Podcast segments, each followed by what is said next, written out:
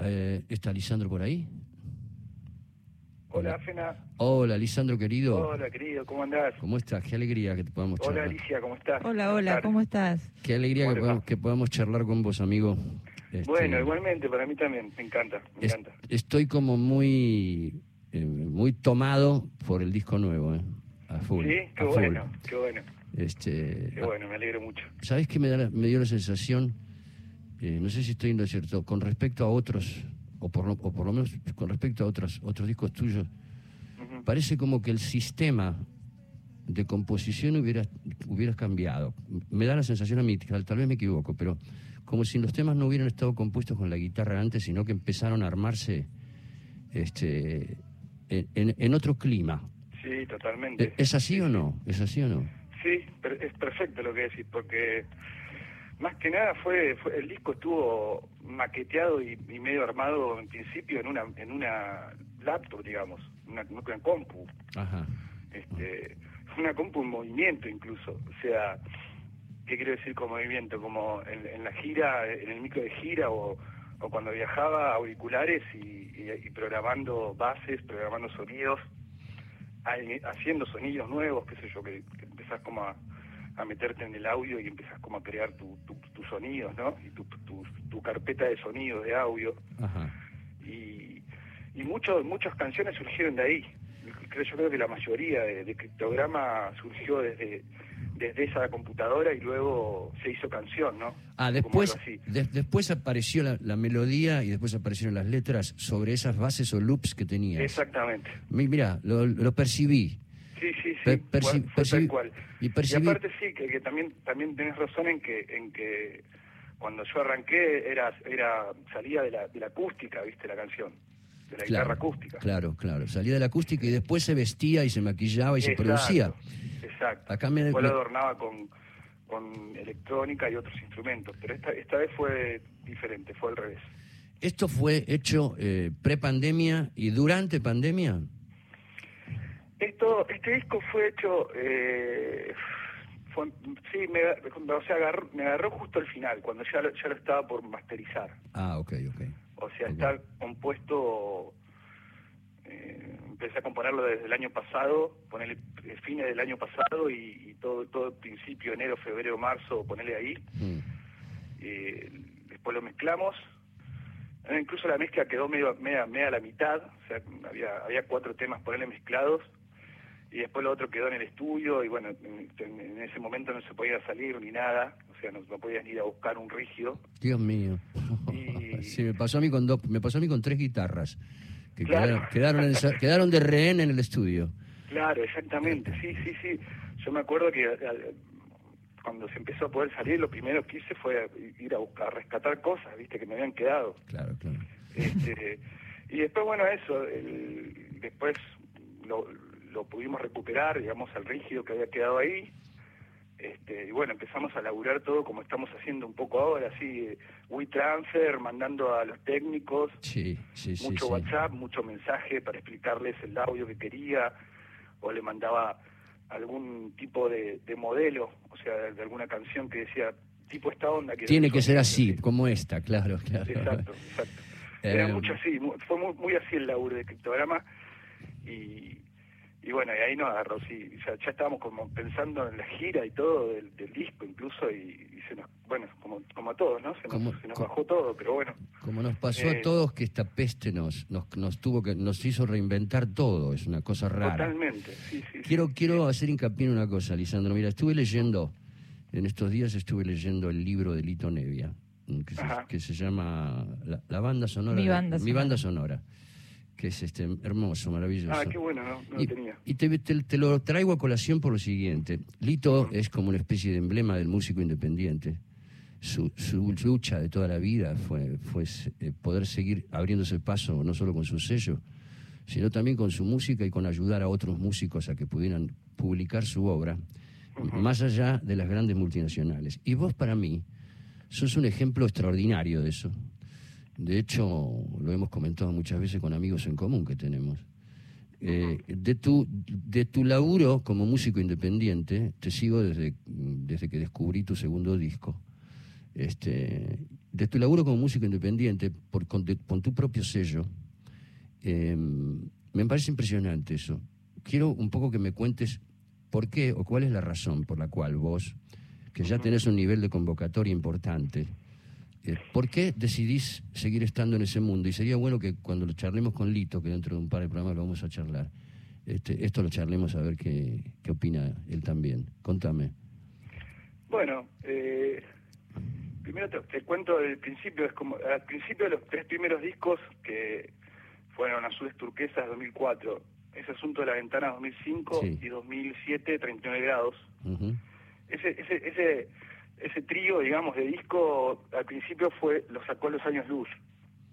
Que también, que también es un sello independiente. Claro, claro, claro pero que yo todavía no tenía el mío, eso quiero decir, ¿no? Sí, sí. El, primer, el primer disco que me sacaron fueron Los Años Luz, o sea, un sello hermosísimo que seguramente conoces, sí, el catálogo que tiene y los artistas que tiene. Y es un sello que quiero mucho y bueno, y, ellos me dieron esa, esa, esa felicidad de poder editar discos. Perdóname, pero aclarémosle al público, cuando uno tiene un sello independiente pequeño como el que tengo yo o como el que está mencionando Lisandro en ese caso, no existe la infraestructura ni el poder económico que existe en una multinacional que te ponen todo, digamos, por lo menos así, ese es mi caso. Yo grabo mis discos y luego los edita alguien y algo de, y algo de guita ponen, digamos, es así. Así fue también, ¿verdad? Sí. Bueno, eso, eso pasó al principio con los Años Luz y después eh, ya en el cuarto disco, que fue Las Crónicas del Viento, es un, que Hermoso. un disco doble. Uno, uno está grabado en España y otro acá, incluso en el estudio de Fito, en Circo Beat. Ajá. Y en, lo que era el estudio, digamos. ahora es Romaphonic, sí. Claro, exacto. Sí, sí, Y ahí, ahí recién, ahí es como que bauticé mi sello, Viento Azul, que ese, ese es mío. Y, y desde ahí empecé a editar.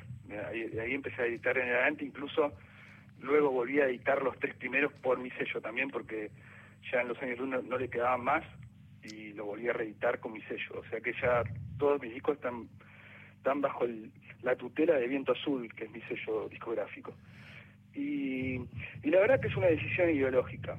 Eh, es una decisión ideológica y de, y, de, muy de libertad también, ¿no? De que no, me gusta mucho que me rompan me rompan los, las pelotas. con, con la libertad, con las tapas, con la cantidad de temas, con, con las decisiones que a veces este ellos ellos me refiero a, a las multinacionales o, a las grandes corporaciones que, que piensan que haciendo eso las vas a, pegar más o vas a, a generar más más público, más dinero para ellos y para todos y la verdad que a veces, eh, en ese sentido, yo siempre fui medio cabrón, ¿no? Como que me, gusta laburar muy libre, me gusta estar muy libre y, decidir las cosas artísticamente, no por, por un lado económico. Si eso después te da un crédito económico está buenísimo, o sea, no digo que esté mal y que, al contrario, no, claro, claro, laburo, ¿no? Pero pero bueno, primero el arte, ¿no? Y entonces yo como que me, me voy siempre, me enfoco siempre en eso, siempre me enfoqué en eso y la verdad que también soy un agradecido porque porque bueno, la gente se ve que tomó ese mensaje eh, con mucho amor y, tengo muchas, mucho público que, que realmente eh, se siente como orgulloso también de que yo haya salido así de, ese modo y, hay una, especie de apoyo mutuo entre los dos, ¿no? Entre el público y, y, yo. No, no cabe duda eso, no cabe duda. Y aparte, eh, a ver, quiero que me cuentes un poco una anécdota que estuve leyendo por ahí, anécdota no, una, una, una realidad que ocurrió, que es el tema de, de, cuando te mandaron las mezclas, eh, contame eso, cuando Pat Dillett te mandó las mezclas. Esto también es una forma de independencia grosa. Mira, la, y, ¿Eh? yo si voy a charlar con vos, voy a me conozco todo. Este, lo, único que no conozco es el color de, los azulejos de tu baño. Pero, pero, pero, si no, si no, yo estudio mucho. Además, además, además de, que somos amigos, este, aunque no nos veamos mucho, yo te admiro, loco, a vos, es así, y lo sabés. Qué buena onda, qué buena onda. Entonces, este, contá eso, porque eso, eh, eso yo creo que es el, el, eso pinta perfectamente ese espíritu de libertad e independencia que vos acabas de decir, que puede sonar un eslogan y no es un eslogan. También lo dice Lito en su libro. Contámelo eso. Contámelo de David, Byrne, Pat Dillett. Eh, cuando, cuando vino David Byrne la última vez al Gran Rex, que hizo un show espectacular, eh, eh, tuve la suerte de, de que él me, me convocó para que abra el show. ¿Cómo, concierto ¿Cómo lo habías contactado vos a él? Eh, porque él había escuchado mi música. Viste que, que David Ver es, es bastante de escuchar Sí, mucha sí. música Latinoamericana, sí. latinoamericana, Eh, exacto. Ha sacado, ah, incluso, qué sé yo, Totola Momposina, Susana Vaca, son, son, presentaba son, una lista, una lista son pollo- de, pollos de él. de todos. temas recomendados y ahí lo, lo recomendó a Lisandro. Ah, mira. Sí, entonces, este, exacto. Yo justo me acuerdo que estaba en España, eh, casualmente grabando las crónicas, en esa época fue, y, y me, me avisa, mira, mira qué loco, pues me avisa Liniers, el Sí, historietista, sí, sí, el dibujante, sí, sí. y me dice, eh, David Ver te puso en la lista de, de este mes, en su lista, él hace como una reproducción en, en la web, que un poco después yo se lo copié a eso y lo hago también, eh, recomendando música, ¿no? Y, y entre esos estaban, había como cuatro temas míos en la lista, y dije, no, qué groso, ¿viste?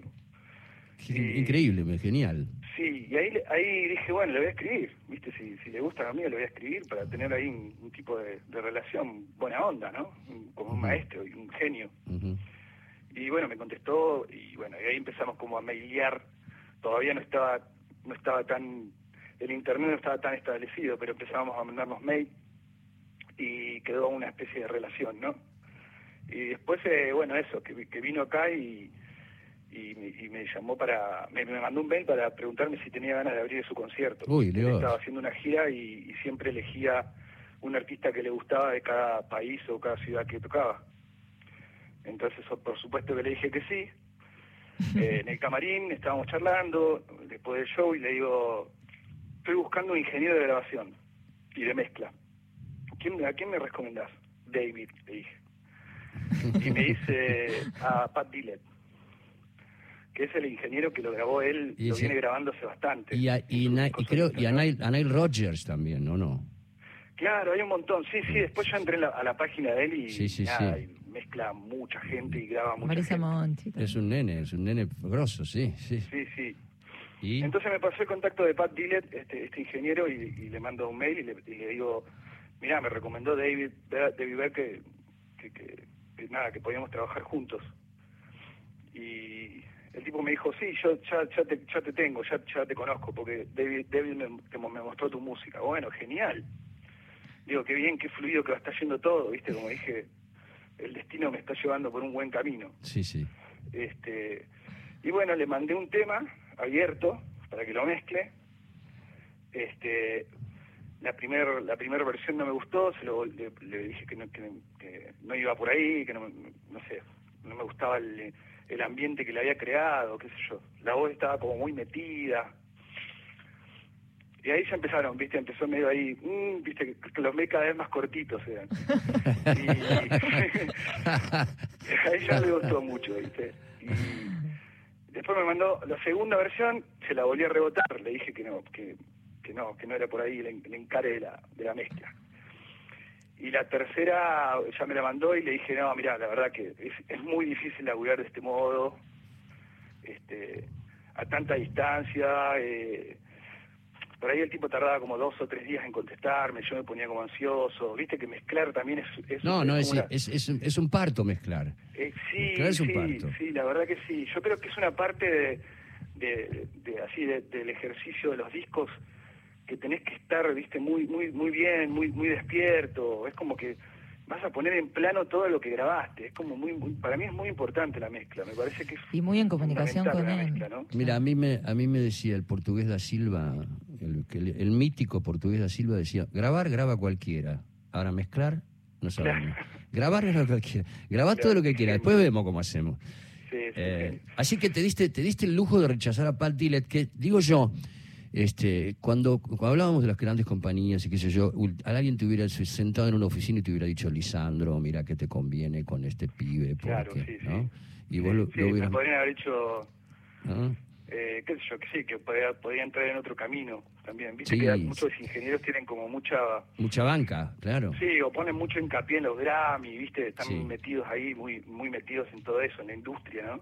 Sí, sí, sí. Entonces, si por ahí grabás con alguien así o, o mezclás, Mira que te abre, un- te, abre, posibilidades. te abre el mercado yankee, vas a todo, poder ir, exactamente. Qué exactamente. genial que defiendas lo que querés. Es genial, de Es genial. pero además defender, no, te- no es que te estamos tirando flores solamente porque te queremos, Lisandro, de verdad, es un tema que yo lo tengo muy presente todo el tiempo, a mí me pasa, digo, a mí, a mí me pasa de luchar con eso.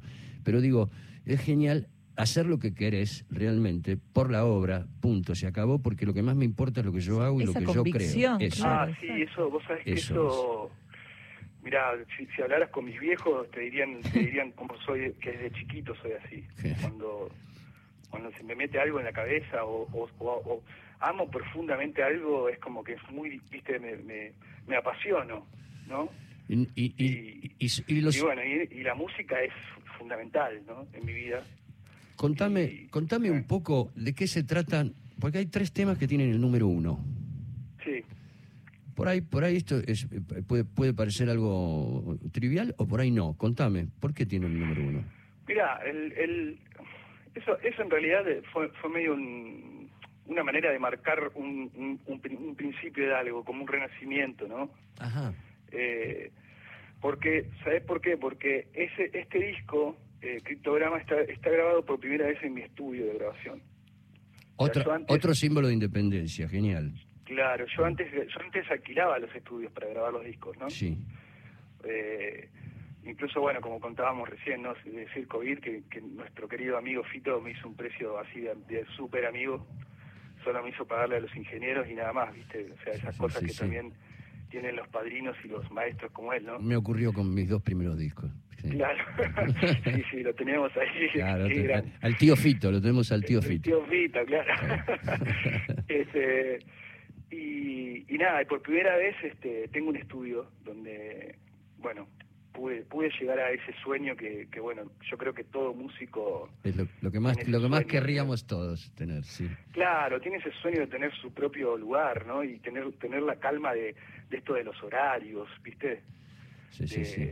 De que por ahí a grabar grabar las tomas porque no te no, no llegas con la guita, ponele de, no sé, llegás a siete horas y, y nada, tenés que grabar todo como rapidísimo porque, bueno, después viene el turno de otro o X cosa. Sí, Y la total. verdad que, bueno, ahora, este este año, el año pasado, en realidad, a fines del año pasado, conseguí un estudio que está buenísimo y se llama Viento Azul, le puse el mismo nombre que el sello. ¿Estaba armado o lo armaste vos? Estaba armado. Ah, Estaba armado un, un tipo que, que vive en Miami y que lo, lo dejó. Como que se fue a vivir a Miami y lo dejó. Uf, qué grosso, loco. Y, y se enteró que yo estaba buscando porque yo puse un cartelito en, en Instagram que estaba buscando un lugar para poner un estudio. Uf, qué grosso, y boludo. también esa suerte, ¿no? Y el tipo se enteró, eh, no sé quién le habrá contado, que vio el cartel ese en, en Instagram, buscó lugar para estudio de grabación. Y, y el tipo se contactó y me dice, yo tengo un estudio en Buenos Aires cerrado. Qué genial. que, que nada, me, me viene bárbaro que lo que sea tuyo porque lo o sea está abandonado me fui me fui a vivir a otro lado y dije no lo puedo creer Lisandro, ¿por qué no le decís a la, a la hada madrina que venga un rato a casa un día? Pone, decirle que le, le haga un tecito o algo. No, loco, increíble, maravilloso. Sí, encima, sí, sí. encima No en plena... no, en- sabes la aparte la emoción y la felicidad que me dio eso porque ah Es- bueno es- eso que hablábamos recién ¿no? encima en plena pandemia fue esto. No, antes. ¿Antes se grabó fue? antes. antes sí Ah, antes ah. sí Qué grosso, loco, increíble. Y ahora, bueno, el acústico que voy a hacer el, para el, el sábado 5 de, de diciembre, que después te, te voy a mandar un, una invitación. Porfa, porfa, dale, porfa, sí. Eh, voy a hacer un acústico, así con las violas, con viola acústica, de, de micrófono, digamos. ¿Vos solo? Sí, solo. Y voy a pasar, voy a repasar como toda mi, mi- desde 2004 a 2020. eh, no todas las canciones, obviamente, pero a es un repertorio bastante grande, largo. Y lo, y lo, lo filmé ahí en el estudio, o sea que de ahí se va a ver también el lugar que, que te digo. Que Bien- me viento, la- viento azul, viento azul. como tu sello. Exacto. Porque vos venís de un lugar donde hay viento azul. Y donde hay, y como dice Silvio Rodríguez, yo vengo de donde hay un río, también vos venís de donde hay un río. Y sabes que estaba, estaba eh, diciéndole yo el otro día a Alicia, que ahora la voy a dejar que hable porque se muere de gana. Este, le estaba diciendo yo a Alicia, en muchas de tus canciones figura la palabra río. Así Sí. como, así como en muchas de las mías figura la palabra mar, que uno sabe por qué las va poniendo, ¿viste? Y van entrando en cualquier otra, en cualquier relato diferente. Pero tienen, algunos de tus discos, tienen viento y aire, y tienen eh, río, ¿sabes? Lo- Oh, no, no lo estoy diciendo de una forma. Lo estoy diciendo de una forma poética, pero que, pero que es tra- la transmisión de una sensación. A mí me pasa eso con algunos temas de Drexler y me pasa eso mucho con tus discos, en general. Pero hablo del audio en general, hablo del clima del disco. Tienen todos río y viento para mí, ¿sabes? Sí, Este, sí, vos sabés que eso, bueno, no, obviamente es, es, es porque soy de la Patagonia, soy de- nací en Vietma, en Río Negro, soy vietmense. No vietnamita como dicen algunos. y, y nada, tengo esa, ese enfoque porque, bueno, el, el viento, es- viste, si no te amigas con el viento en esa zona, Estás muerto. Estás muerto, muerto, Claro. si no te haces amigo, eh, creo que te volvés loco también. Cierto, Claro. cierto, puede Es como muy invasivo. Claro, claro, es tipo, te haces amigo mío o, o listo, andate, ¿viste? Es como, te tenés que acostumbrar. Y yo, bueno, nací ahí. Y incluso cuando llegué a Buenos Aires, este, eh, viste que acá no hay tanto viento. No, no, claro, no, está Este, más y- tapado todo. Y yo sentía como un silencio, ¿viste? Como decía, o sea, sentía el- el- obviamente el ruido de las bocinas y todo, ¿Qué está todo pasando lo que tiene que ver con, con lo urbano y las grandes ciudades. Pero no sentía ese silbido que, que allá era constante, ¿no? Era El como- ruido de fondo. Desde que ibas al parecía como que me colegio. habían cerrado la ventana, ¿viste? Dije, ¿qué pasó? Así. Me, me decías que el número uno es, es, es re- es como un renacer. Vos, Sí. vos sabés que te tiro, te tiro una curiosidad, que Ujú. te tiro una curiosidad. Eh, Hace un, un tiempo un amigo mío japonés, que hace muchos años que vive acá, japonés de Okinawa, me contó que el, hay un término japonés que se utiliza para tres palabras, depende de cómo se coloque en la frase, que puede ser renacer, renuncia o ilusión. O sea, el mismo término y las tres cosas están unidas si te pones a pensar. El renacer tiene que ver con una renuncia y también, con, y también con la ilusión. Y el término es ikigaeru. ¿Y sabes qué? El, cript- el, el criptograma, iba a decir, el ideograma parece un uno. Mirá. Es increíble. Ah, mira qué bueno. La vez parece un uno. Así que, nada, me, me hizo acordar. Bueno, la dejo, a Alicia, bueno. la dejo a Alicia que te haga una pregunta, Lisandro. No, Dale. Un par. Lisandro, ¿cómo, ¿cómo vos contás que criptograma, bueno, como todos tus discos tienen un concepto de fondo, ¿no? Sí. Que guía. Y criptograma, que nos cuentes un poco ese concepto, pero además, ¿cómo, ¿cómo encaja con tu necesidad en este disco de ponerte al frente? Digamos, de ser un actor, de hablar de vos en un punto. ¿Cómo, cómo las haces esas dos cosas? Sí, está buenísima la pregunta. La verdad que, bueno, criptograma, yo, yo ya tenía como la idea, el concepto primero antes del título. Como tenía como un- una temática de la que quería hablar. Eh, después apareció el título, el nombre, digamos. Pero la temática era esto, esto de, de lo que nos está ocurriendo un poco con la comunicación. Sí. eh, y el WhatsApp y todo esto, y los emojis, y las caritas, el dedito para arriba, para abajo claro. este, Claro. el corazoncito, el llanto, ¿no? Sí.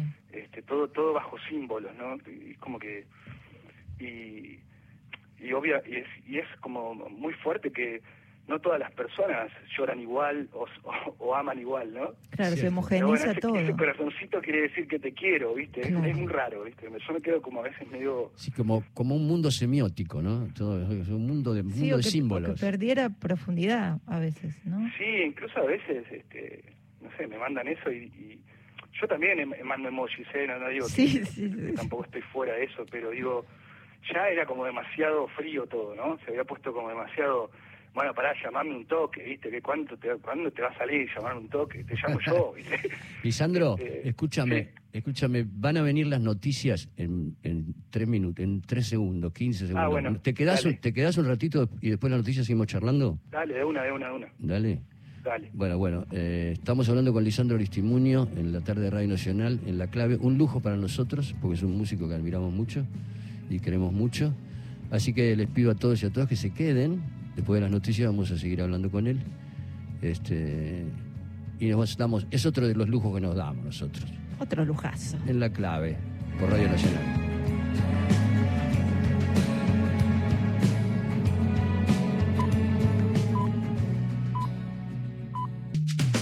La clave. Un viaje a través de la música. Con Fena de la Mayora.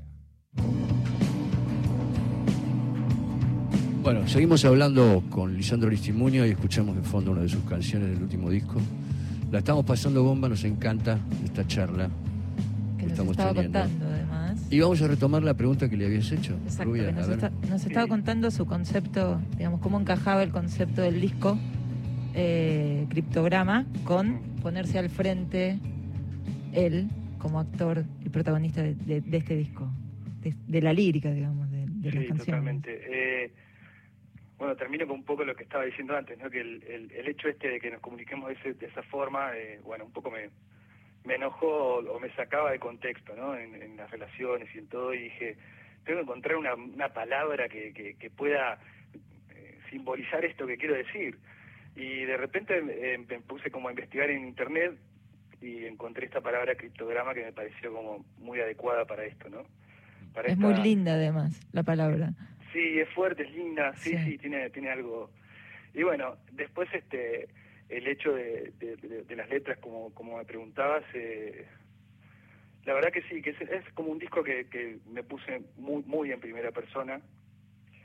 Este, creo que es como, es la primera vez que me puse como, como Lisandro, Lisandro persona, ¿viste? Sí. Como, quizás en, los, en otros discos eh, hablaba más de lo que yo miraba o, o como si fuera un espectador, ¿no? De esto que hablaba recién Fena, ¿no? También que del río, del viento, ¿no? Sí. Como de la Sí, como, describiendo, de- describiendo lo que uno ve o lo que uno siente, ¿no? Claro, en este caso. Exacto. Y, y en este es, es, es como si fuera un, un diario, si se puede decir, ¿no? Como, como, un- como que soy el, per- el personaje, soy yo, el protagonista de- del disco en las letras. En muchas, eh, en- creo que la mayoría incluso eh, hablan de mí y de, Sí. de cosas que estoy sintiendo en este momento, que estuve sintiendo en ese momento también. ¿Y por qué esa necesidad de ponerte al frente? ¿Ganas o hay un proceso in- interno también vinculado a esto del criptograma? Me parece que fue también por un sentido de animarme. Claro. Este, Qué Más bueno. que nada por eso, me parece, me parece, porque al principio me camuflaba bastante.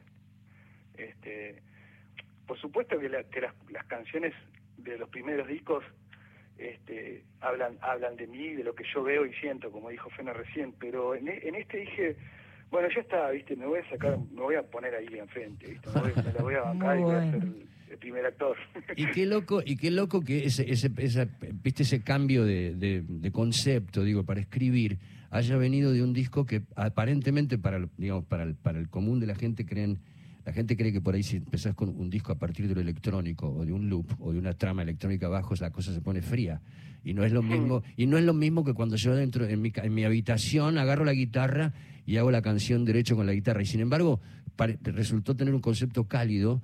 Por eso te digo, es, es un elogio que te tiro porque el disco me parece maravilloso. Y eso, vinculado a eso, digamos, empezamos el programa hablando de Mateo, de, de este cantautor, de Eduardo Mateo, como, como que también fue cambiando mucho su, su cancionística, ¿no? De- como deconstruyéndola. Al principio más clásico estilo, y claro. después se fue como laburando de un modo más Se fue- abstracto. se fue sofisticando un poco. ¿Vos tenés una lectura sobre hacia dónde flu- fue fluyendo tu música?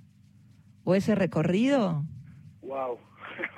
Eh, a ver. eh, Complicado, bueno, complicado de decirlo, ¿no? Sí, es difícil, es difícil de responder Sí. esa pregunta porque una vez está tan encima de su, Claro. de su, de su material y de su arte, lo, lo, lo tengo tan encima, estoy tan involucrado que no sé si puedo hacer una visión eh, externa de, de eso. Quizás eh, más el oyente que yo. A veces hay hay hay este muy bu- hay críticas que, que me, me gustan mucho porque yo por ahí desde, desde adentro no lo puedo ver. Es como Sí, sí. eh, pero calculo que bueno hay, hay hay hay muchas maduraciones lo que te pasa socialmente y lo que te pasa en la vida hace que cambies eh, o sea y a mí y encima esto de que hablábamos hoy al principio de, de tener la posibilidad de, de- de ser y haber luchado por ser independiente de autogestión me da una libertad tremenda entonces cuando hay algún cambio no no no le tengo que pe- pedir a nadie que me deje hacer eso No, Claro. genial, genial. también hay una libertad en eso Genial. entonces este Genial. eh, eh, cuando eso cuando hago los discos bueno van cambiando qué sé yo el mundo anfibio por ejemplo eh, habla de un poco de, de- de- de mi hija en la panza con el agua no Sí, Sí, sí, ese sí. mundo sí. anfibio Sí, claro, claro. Distinto constelaciones. sí, Escuchá. bueno también o sea yo después de eso fui como que fui padre y también Claro. viví como una maduración y eso quieras o no, en de algún modo repercute en, en- en la escritura o en, Absolutamente. Por supuesto, por Sí, supuesto. cambia, sí. cambia el eje existencial de uno y, y eso modifica lo que uno escribe y lo que uno, y lo que uno compone. Te hago Sí, una pregunta, también. Lisandro. Estuve Sí. leyendo por ahí también que estás asociado a una cosa que se llama MSFL, músicos, Sí. Música sin fines de lucro. ¿Qué es eso? Bueno, eso es lo que contaba recién un poco de lo, de lo que dije que se lo afané un poco a David Byrne. Ajá. Es como... Pero es tu proyecto, digamos. ¿Es, es Ah, algo sí, que sí, vos es un haces? proyecto mío, sí, sí. Claro. Es un proyecto mío que... A ver, contalo eso, contámelo por Bueno, favor. es un proyecto que yo, yo tuve un programa de radio en la tribu eh, cuatro años, eh, en FM La Tribu. Eh, que, que la verdad que era un programa que a mí me encantaba hacerlo y invitaba mucho a much- muchos músicos nuevos de, de, Ujú. y me encantaba eso de, de poder este nada de difundir y, y ayudar entre todos no la música que se escuche. Este y, y después bueno con, con, con, con el tiempo con, con respecto a esto de las giras y todo que, que casi ni, ni podía estar en el programa y salía siempre de manera telefónica en el programa. Entonces Ajá. ya dije no bueno el año que viene no lo hago como que ya pues ya no estaba en en en el programa en el estudio. Entonces, este, después de eso decidí hacer este, dije, bueno, pero de algún modo tengo que, viste, para mí la música es como la tierra, es como la pachamama, ¿no? Lo que te da, te se lo tenés que devolver. Es como, Qué lindo, loco. para mí es un código así, eh, no sé, que lo tengo también muy profundamente y, y siempre lo respeto mucho, ¿no? Cuando la música me dio tanto, tanto amor, tanta vida, tanta felicidad, que a mí me encanta dev- devolverle. Es como, entonces, un poco el, el MCFL, que se llama Música sin fines de, de lucro. eh, fue fue un poco también para para dar, para darle una mano a otro, a otros músicos o sea una idea así como de, de, de seguir difundiendo de algún modo.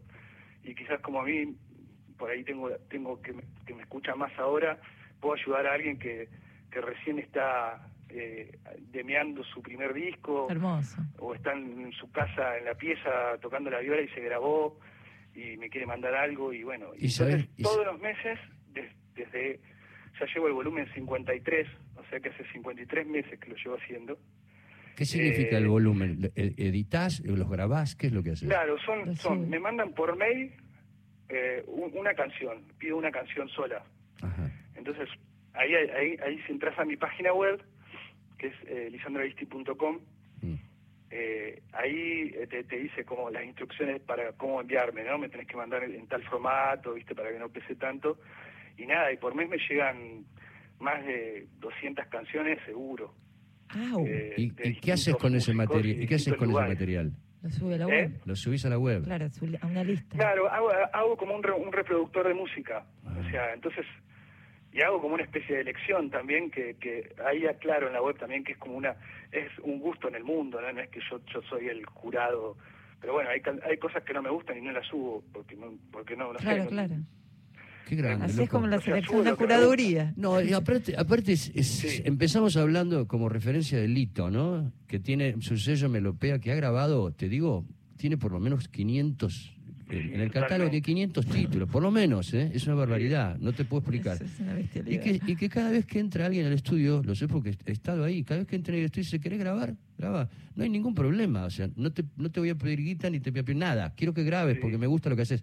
Digo, es extraordinario eso. Empezamos hablando de él, terminamos hablando de él y te quiero con- comentar, para cerrar, Lisandro, que sos un campeón mundial de la independencia y que yo te admiro, entre, entre otras cosas, además de por tu música, por eso, loco. ¿Sabes? Bueno, muchísimas gracias, querido amigo. Te mando un abrazo Eh, muy grande. Este, gracias por esta charla divina. Vamos. Hermosa, yo también me sentí muy bien. Muchas gracias, Alicia, y a vos. Gracias a vos. Y, y un abrazo para todos los oyentes del programa. Ahora lo voy a escuchar todos los sábados. Yo no, no- no estaba muy al tanto del, del programa y me encantó, la verdad. Es un programa, es un programa raro para, para, la, para la radiofonía. sí, como... pero a esta hora, viste, Sá- sábado a las 5 me recopo, me hago unos Ok, mates. y- ok, y- genial. así que tienen un nuevo oyente. Hoy, hoy tuvimos otro lujo, mirá, tuvimos un- unos lujos grosos nosotros nos dimos. Pablo Milanés estuvo, estuvo Carlos Vive, Fito, estuvo no, Natalia. no, ya está, ya el sábado que viene estoy, a- estoy voy a mandar mensajitos. Bueno, después, un emoji. después, después en todo caso te, te escribo y, y, y- Un dedito. y, la, y la cerramos por privado. Te quiero mucho, Dale. loco. Te mando Dale, un dale, abrazo, grande. Gracias, Un abrazo. Muchas gracias, muchas gracias.